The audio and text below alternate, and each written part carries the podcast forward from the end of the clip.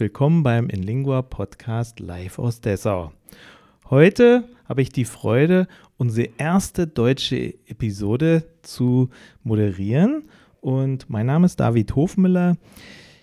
Heute ist zu uns Daniela Droth ins Studio gekommen. Daniela ist eine Deutschlehrerin, die schon lange mit ähm, bei Inlingua arbeitet. Ähm, sie ist sehr persönlich engagiert seit ähm, uns die Corona-Krise Anfang 2020 getroffen hat, war Daniela eine der ersten Lehrerinnen, die das Online-Klassenzimmer nutzte. Wie ist es weitergegangen damals? Hat sie auf die gleiche Weise mit ihren Teilnehmern weitergearbeitet wie zuvor? Lass uns das herausfinden. Hallo Daniela. Hallo David. Ja, schön, dass du da bist. Aber vielleicht holen wir mal ein bisschen weiter aus. Erzähl uns doch zunächst einmal etwas darüber, wie du Deutschlehrerin geworden bist. Okay, eigentlich war das nicht wirklich geplant. Ich habe ähm, in Magdeburg Russisch, also Slawistik und Pädagogik studiert und wollte eigentlich übersetzen später. Und während des Studiums hatte ich dann aber die Idee, nach Russland zu gehen und so bin ich dann nicht einfach nur nach Russland gegangen, sondern nach Sibirien in die kleine, verhältnismäßig kleine russische Stadt Bisk. Das ist ungefähr 600 Kilometer östlich von Novosibirsk. Und dort habe ich dann angefangen, an der Universität Deutsch zu unterrichten. Das war auch nicht geplant. Ursprünglich wollte ich eigentlich im sozialen Bereich ein Praktikum machen ähm, aber da ging das ähm, organisatorisch nicht. Es war ganz schwierig. Deshalb habe ich mich dann entschieden, an der Uni Deutsch zu unterrichten. Und das ähm, ja, war einfach dann so ein Schicksal, würde ich sagen, weil es absolut nicht mein Plan war. Und ich habe dann einfach beim Unterrichten gemerkt, dass mir das total liegt und dass ich wirklich Spaß daran habe, ähm, ja, Menschen die deutsche Sprache zu vermitteln. Und ja, das war dann so, so bin ich sozusagen zum Unterrichten gekommen. Und ja, dann bin ich danach nochmal äh, nach Russland gegangen, allerdings für eine Organisation, für die GTZ, für die Gesellschaft für technische Zusammenarbeit. Warst du da auch in Sibirien? Da war ich wieder äh, in Sibirien. Das war die Bedingung. Also ich war erst drei Monate in Moskau und äh, Moskau, ja, war toll, eine super Erfahrung, aber ich wollte unbedingt wieder in das Altai-Gebiet. Das hat mich dann schon echt gereizt. Ja, und dann ähm, habe ich allerdings dort äh, so Kulturarbeit gemacht und habe ähm, mit Russlanddeutschen zusammengearbeitet. Da stand die Sprache auch im Fokus, allerdings nicht nur die Sprache, also auch viele kulturelle andere Sachen. Ja, also das war auch eine tolle Erfahrung. Und ja, dann Vielleicht können wir noch einen Schritt zurückgehen und könntest du uns einfach mal sagen, was hat dich gereizt an Sibirien? Warum bist du dorthin gegangen? Ist ja etwas Ungewöhnliches. Ja, total ungewöhnlich und meinen Eltern hat das auch nicht unbedingt gefallen, äh, diese Idee, aber ähm, ja, es gab immer so verschiedene Austauschprojekte ähm, und Partneruniversitäten der Uni Magdeburg, zum Beispiel Kasan, Voronezh und so weiter. Aber die sibirische Uni war neu und ähm, ich hatte einen guten Draht zu meinem Pädagogik ähm, oder zu dem Pädagogikprofessor. Und ja, der wollte gerne den Austausch so ein bisschen anregen und fragte dann so ganz spontan, Daniela, hätten Sie nicht Lust, nach Russland äh, und genauer gesagt nach Sibirien zu gehen? Ja, und Du kennst mich ja, ich bin immer sehr spontan und mag aufregende Dinge, neue Dinge und ja, dann war das, stand das für mich fest. Und ich habe eigentlich mich in dieses Altai-Gebiet total verliebt. Also es ist landschaftlich und ähm, von der Umgebung, von der Natur echt eine wahnsinnig schöne Region und äh, die Menschen natürlich dann haben das Weitere dazu gegeben ja, das war dann Sibirien. Und weil es mir wirklich, also wir haben dort viel erlebt. Ähm, ich habe dort ähm, viel ähm, wir haben Rafting gemacht, wir haben Art Bungee Jumping gemacht. Also man hat wirklich dort viel in der Region auch ähm, erlebt. Also Reittouren durchs Gebirge und ja, das war schon eine sehr beeindruckende Erfahrung, würde ich sagen. Und bist du bis heute noch verbunden? Total. Also ich habe ähm, viele ähm, Studenten und Studentinnen, mit denen wir noch heute oder ich in Kontakt stehe. Ja, wir ähm, besuchen uns, soweit es geht. Ich war leider nicht wieder dort, aber inzwischen sind natürlich einige Studenten von, ehemalige Studenten von dort auch hierher gekommen. Und ja, und in Zeiten von Internet und Co. funktioniert das ja mhm. Gott sei Dank sehr, sehr gut. Schön. Ja, Du warst dann also in Sibirien und hast dort Deutsch unterrichtet. Nun ist es ja nicht unbedingt dann der direkte Weg ähm, zum Deutschlehrer hier in Deutschland. Ähm, was kam dann für dich? Ja, dann bin ich zurückgekommen und habe mein Studium in Magdeburg beendet und ähm, hatte dann erstmal die Idee, auch zu unterrichten. Aber für mich stand fest, ich wollte nicht in eine normale Schule gehen, was ja auch nicht möglich ist mit äh, einem Magisterabschluss ähm, in Deutschland. Ja, dann ging die große Suche los. Ähm, dann stand ich auch wirklich einmal mit dem Auto auf dem Parkplatz des Arbeitsamtes oder der Arbeitsagentur. Aber es blieb dabei, dass ich nur auf dem Parkplatz stand, weil ich mir dann im Auto überlegt habe, was machst du eigentlich hier? Warum ähm, gehst du jetzt zur Arbeitsagentur? Ähm, ja, dann bin ich wieder nach Hause gefahren und dachte, okay, du schreibst jetzt E-Mails und äh, überlegst, wo könntest du Deutsch unterrichten. Und ja, dann habe ich mich an das Bundesamt direkt gewandt und habe dort ähm, ja meinen Wunsch ähm, geschildert, dass ich gerne Deutsch für Nicht-Muttersprachler unterrichten würde. Und dann hat mich das überrascht, da ich direkt am nächsten Tag eine E-Mail vom BAMF bekam mit dem Vorschlag, mich doch in einer Schule vorzustellen, die Integrationskurse unterrichtet. Ja, und dann war schon in drei Tagen das Vorstellungsgespräch und dann hatte ich den Job. Das war eigentlich ganz zufällig und ganz unkonventionell. Mhm. Also das war dann die eine Bewerbung und die hat funktioniert und so bin ich eigentlich zum Deutschunterrichten gekommen. Und wie lange ist das her? Das war 2004. Oh. Genau. Ja, und ähm, musstest du dann noch bestimmte Qualifikationen erbringen oder durftest du sofort unterrichten? Anfangs war das möglich, dass man ähm, die Kurse ja ohne ähm, bestimmte Qualifikation unterrichten konnte. Die Zielgruppe waren auch meistens Russlanddeutsche, also Spätaussiedler.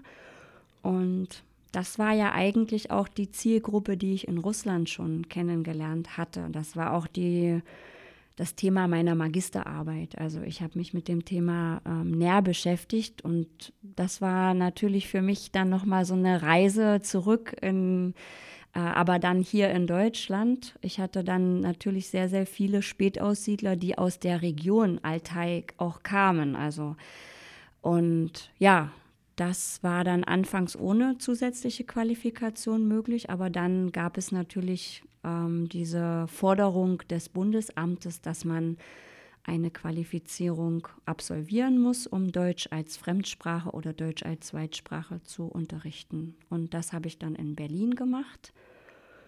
Ähm, ja. Und war das schwierig oder? Ja, es war nicht wirklich schwierig. Es war eigentlich, wenn man aus der Praxis kommt, ähm, hat man natürlich viel Praxiserfahrung und ähm, ich war nicht so ganz weit vom Studium entfernt. Das heißt, ich kannte wissenschaftliches Arbeiten ähm, und schwierig war eher die enorme, der enorme Zeitaufwand, dass man dort für mehrere Monate dann nach Berlin fahren musste und äh, samstags und freitags dort. Neben der Arbeit sicherlich eine große Belastung, ja. Genau. Kann man sich vorstellen, ja. Genau. Ja, seitdem ist ja nun sehr viel passiert und ich denke da vor allem auch an das Jahr 2015, als über eine Million Flüchtlinge in unser Land strömten und das hat ja die ähm, Bildungslandschaft, jetzt auch in der Erwachsenenbildung, radikal verändert.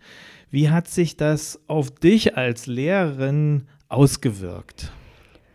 Ja, also dass es eine große Veränderung gab, das kann ich wirklich bestätigen. Ähm, also in erster Linie hat sich natürlich unsere Teilnehmerstruktur komplett verändert. Ich habe ja schon gesagt, anfangs waren die Kurse, wir hatten sehr viel mit Russlanddeutschen, Spätaussiedlern als Zielgruppe zu tun. Wir hatten auch ähm, viele Studenten und ähm, auch Europäer, die sozusagen in unseren Integrationskursen saßen.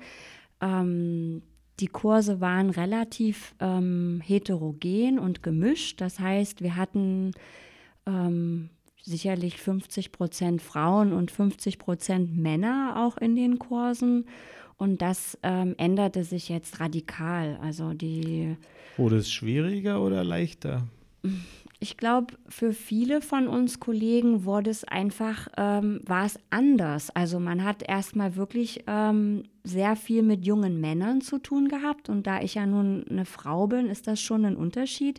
Wir haben einen ganz anderen Kulturraum in unseren ja, Kursraum gebracht, sozusagen. Äh, von jetzt auf gleich hatten wir sehr, sehr viele ähm, Muslime im Kurs sitzen. Ähm, und da gibt es natürlich schon Veränderungen, also kulturelle Veränderungen und auch, ähm, ja, wenn Teilnehmer plötzlich aus ganz anderen Kulturkreisen kommen, verändert sich natürlich auch ein Kurs, würde ich sagen. Also ähm, für mich war es wirklich am Anfang ähm, auch schwierig, so persönliche Schicksalsschläge ähm, dann hautnah mitzuerleben oder mitzubekommen, weil natürlich das nicht vor der Kurstür bleibt, sondern weil das mit in dem Kurs ja eine Rolle spielt. Ja. Natürlich, kann man sich vorstellen. Und wie bist du damit persönlich umgegangen? Ja, also wenn ich merke, Menschen haben Probleme, helfe ich grundsätzlich und ähm, also von da an haben wir alle, glaube ich, also nicht nur ich, äh, sondern viele Kollegen, nicht nur Deutsch unterrichtet, sondern auch viel Sozialarbeit geleistet. Also wir haben Wohnungen gesucht, wir haben Küchen gekauft, wir haben Geschirr gesucht, wir haben wirklich Wohnungen eingerichtet, wir haben verschiedene Kita-Plätze organisiert. Ähm, und ich glaube, das war dann wirklich nicht nur Sprache unterrichten, sondern das war eben das Komplettprogramm. Und ähm, man hat dann viel persönliche Familien und äh, Schüler auch kennengelernt. Und Denn die Kursteilnehmer zeigen sich ja dann auch auf ihre Art erkenntlich, ja? Kannst genau. du da vielleicht auch ein paar Beispiele nennen? Genau, also Dankeschön heißt dann, Daniela kommt zu uns nach Hause zum Essen, wir kochen für dich, wir laden dich ein. Und das ist dann natürlich das Schöne an unserem Job, dass wir wirklich in die Kultur ein Stück weit auch eintauchen dürfen und können. Das würde ich sagen, ist der größte Unterschied, was uns äh, unterscheidet von einem Lehrer in einer normalen Schule.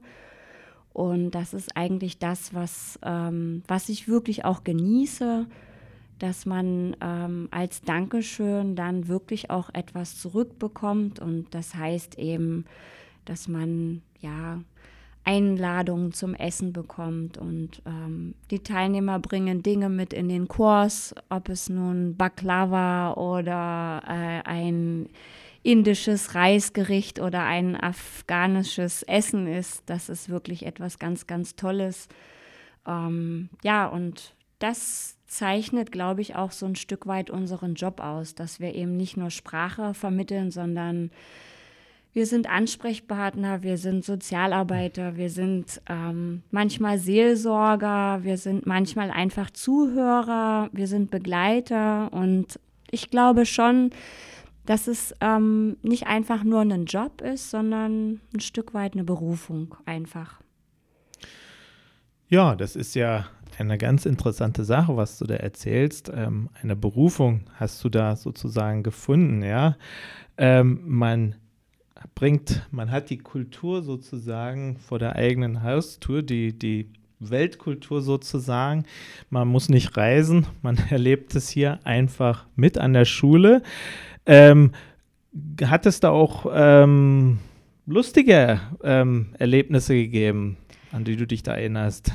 Ich, ja, ich so spontan muss ich überlegen, ob mir was einfällt. Ähm, wir haben eigentlich, wir lachen eigentlich immer im Kurs über bestimmte Dinge, ähm, die einfach kulturell und sprachlich komplett äh, anders sind.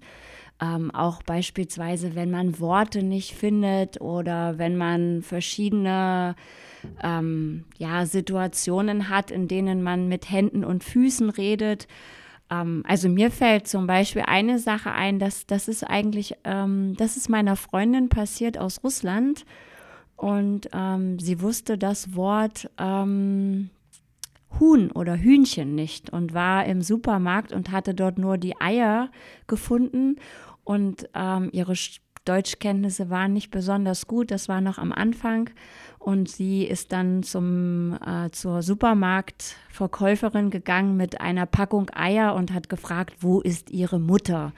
Also sowas zum Beispiel ist etwas, was, was ich immer wieder auch gern erzähle. Sie spricht inzwischen wahrscheinlich auf dem C1-Niveau, aber das zeigt eigentlich, dass auch jeder klein anfängt und auch äh, Fehler sind da, um sie zu machen. Und das sage ich auch unseren Teilnehmern immer. Ähm, ja, also es gibt viele ähm, interessante Erlebnisse. Ich habe auch eine große eritreische Gemeinschaft kennengelernt. Ähm, und da gibt es natürlich auch ganz, ganz ähm, interessante, ja, Rituale oder ähm, ja auch traurige Geschichten, die man sozusagen hört. Ja. Mhm. Ja, Daniela, könntest du uns vielleicht auch sagen, aus welchen Ländern heutzutage die meisten Kursteilnehmer kommen?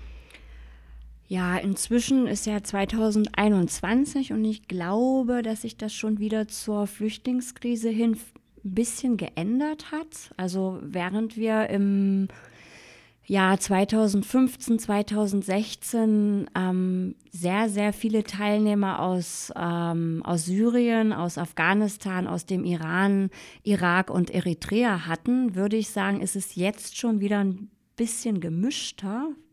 Weiß nicht, ob du das bestätigen kannst. Ich denke schon, ja. Hm, also ja.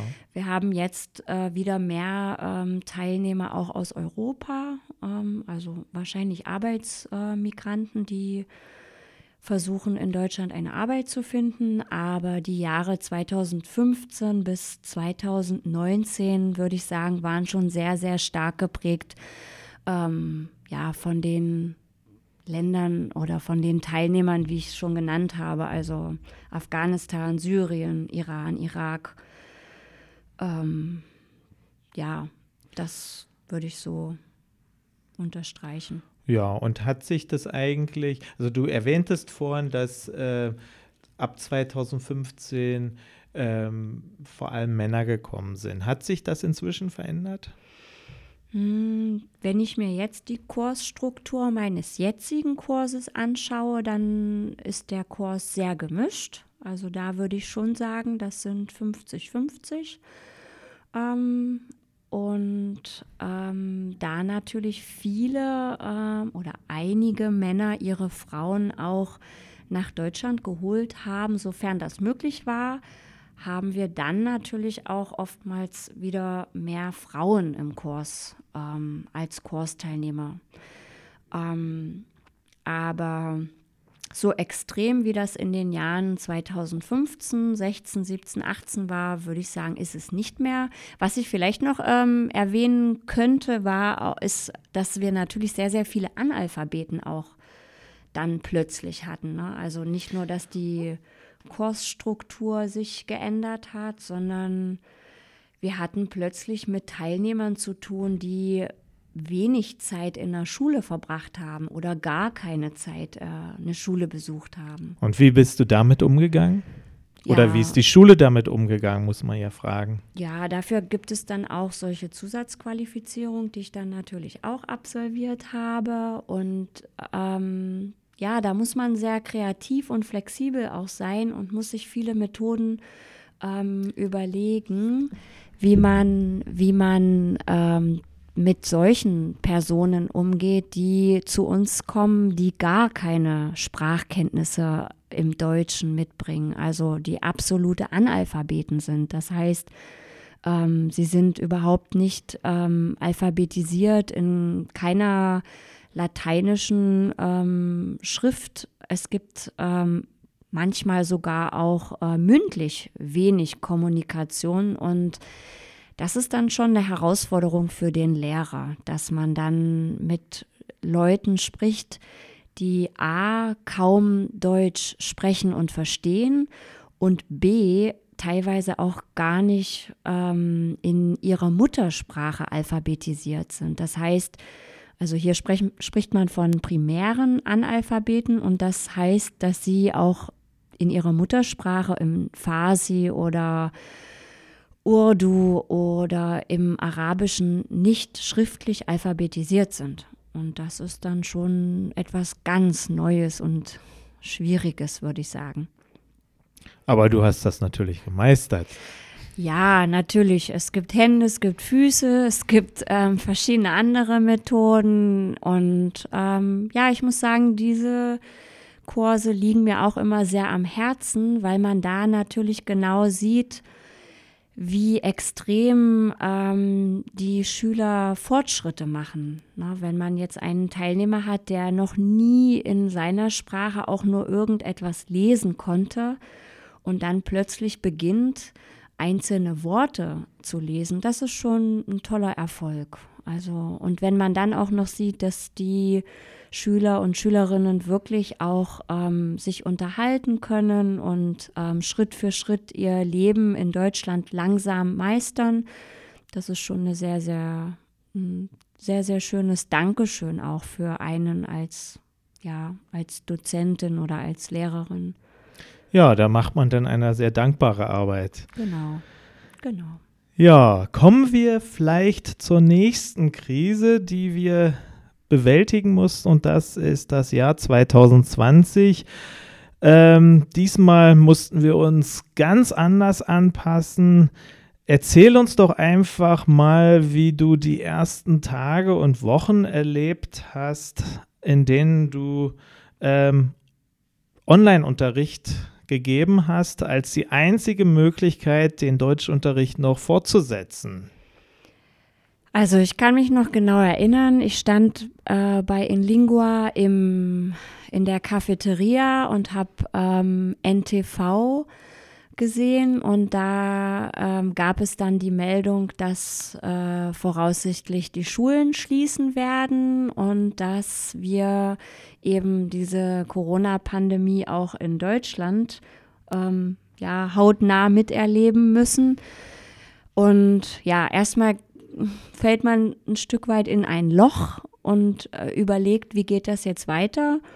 Ähm, dann kannst du dich ja vielleicht auch noch erinnern, dass wir dann ähm, viel telefoniert haben, uns unterhalten haben, was ist möglich, was ist machbar. Ähm, ich muss dazu sagen, ich war, glaube ich, der größte Skeptiker bei uns in, in Lingua. Ich war immer die, die gesagt hat, wie es nicht geht und was nicht geht und dass ich ähm, wirklich Respekt davor habe, ähm, das online jetzt zu unterrichten. Und für mich war klar, ich mache das nur, wenn ich das auch kann. Das ist generell im Leben so ein Motto. Also ich mache beruflich Dinge nur, wenn sie wirklich funktionieren. Und ich mag es nicht, Dinge halbherzig zu machen und einfach anzufangen. Und dann stehe ich da und weiß nicht, wie es weitergeht. Und ja, da kannst du dich wahrscheinlich auch noch erinnern, David. Wir haben dann erstmal komplett, ähm, ja, uns unterrichtet eigentlich, ne? Ja, wir haben uns gegenseitig unterrichtet und da gibt es ja zum Glück einige gute Plattformen, die wir haben nutzen können. Also äh, Online-Unterrichtsplattform. Ähm, in unserem Fall ist das das Zoom-Programm. Und wir haben uns gegenseitig unterrichtet. Wie ist es dir dabei gegangen?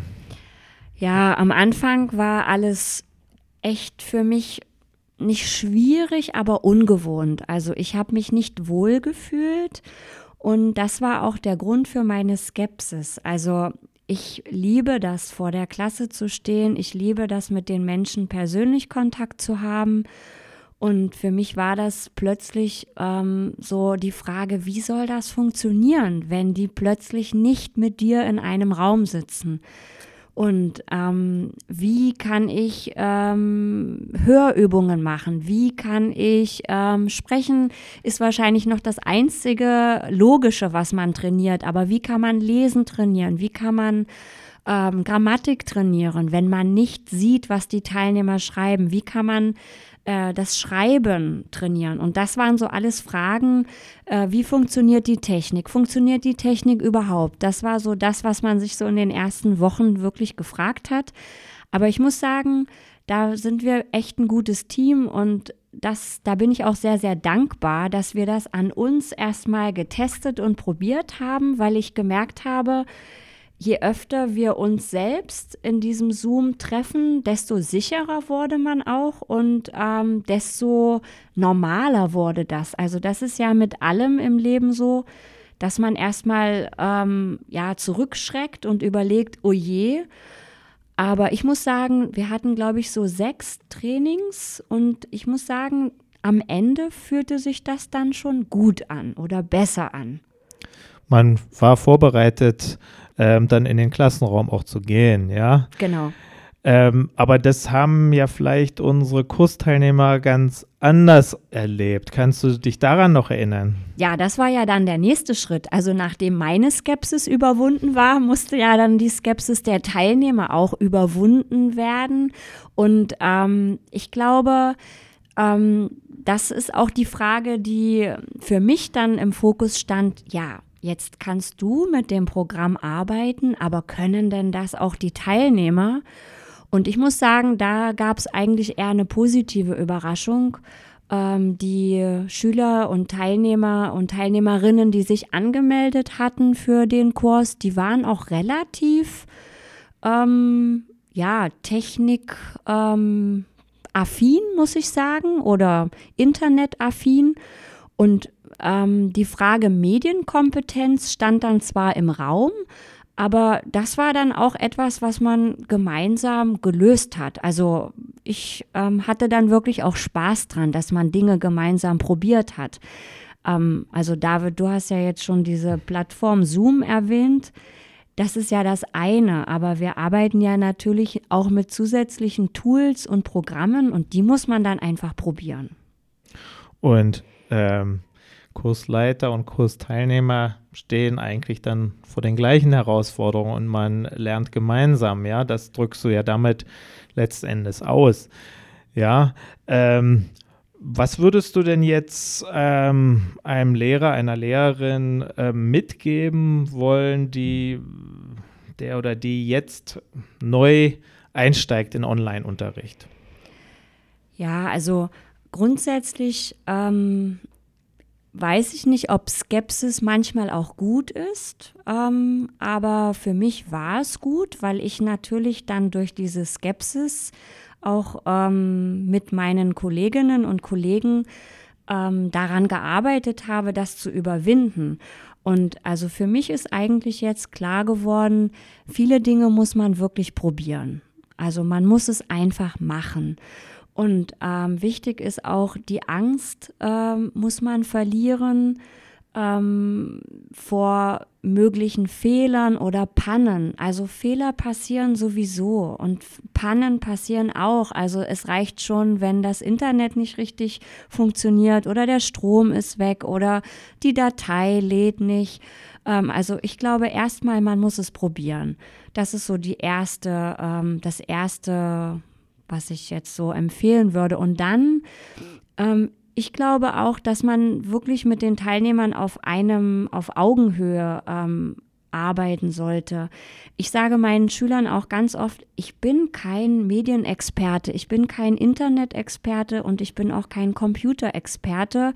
Und ähm, ich entschuldige mich dann manchmal dafür, dass Dinge nicht klappen und nicht funktionieren. Ähm, aber ich muss sagen, die Teilnehmer sind ganz verständnisvoll und ganz, ganz dankbar auch, wenn sie überhaupt eine Möglichkeit haben, Online-Unterricht zu haben, weil wir haben jetzt schon seit hm, über einem Jahr die Situation, ne? Ja, über einem Jahr. Das war im April letzten Jahres, soweit ich mich erinnere, genau. dass wir genau. damit begonnen haben, ja. Und wenn man überlegt, dass man dann ein Jahr komplett ohne Sprachkurs hätte, ähm, das wäre schon wirklich ein, ja, ein riesiges Problem. Und ähm, ja, das ist etwas, was ich wirklich allen Kolleginnen mit auf den Weg geben würde, dass man es wirklich probiert. Und ähm, ja, und dann muss man sich so rantasten ähm, durch die Tool-Landschaft äh, im Internet. Also es gibt wunderbare Programme, wunderschöne Tools, die man nutzen kann. Einige funktionieren, andere funktionieren nicht. Ja, und das muss man dann einfach probieren. Und ähm, ich glaube, das ist einfach, ähm, wir sind keine Experten auf dem Gebiet, wir sind es einfach nicht. Das muss man auch immer wieder sagen. Und ähm, das, was wir jetzt machen, das ist alles ähm, das haben wir uns selbst beigebracht. Da hat niemand gesagt, hier, so geht das, komm, hier hast du einen Kurs, hier so äh, benutzt man Zoom oder so kann man das machen. Das ist halt, das darf man auch nicht vergessen. Ne? Das sind Dinge, die wir uns selbst beigebracht haben mhm. durch Learning by Doing. Und ähm, ja, aber trotzdem glaube ich, ähm, ja, meistern wir das ganz gut. Ja, den Eindruck habe ich eigentlich auch.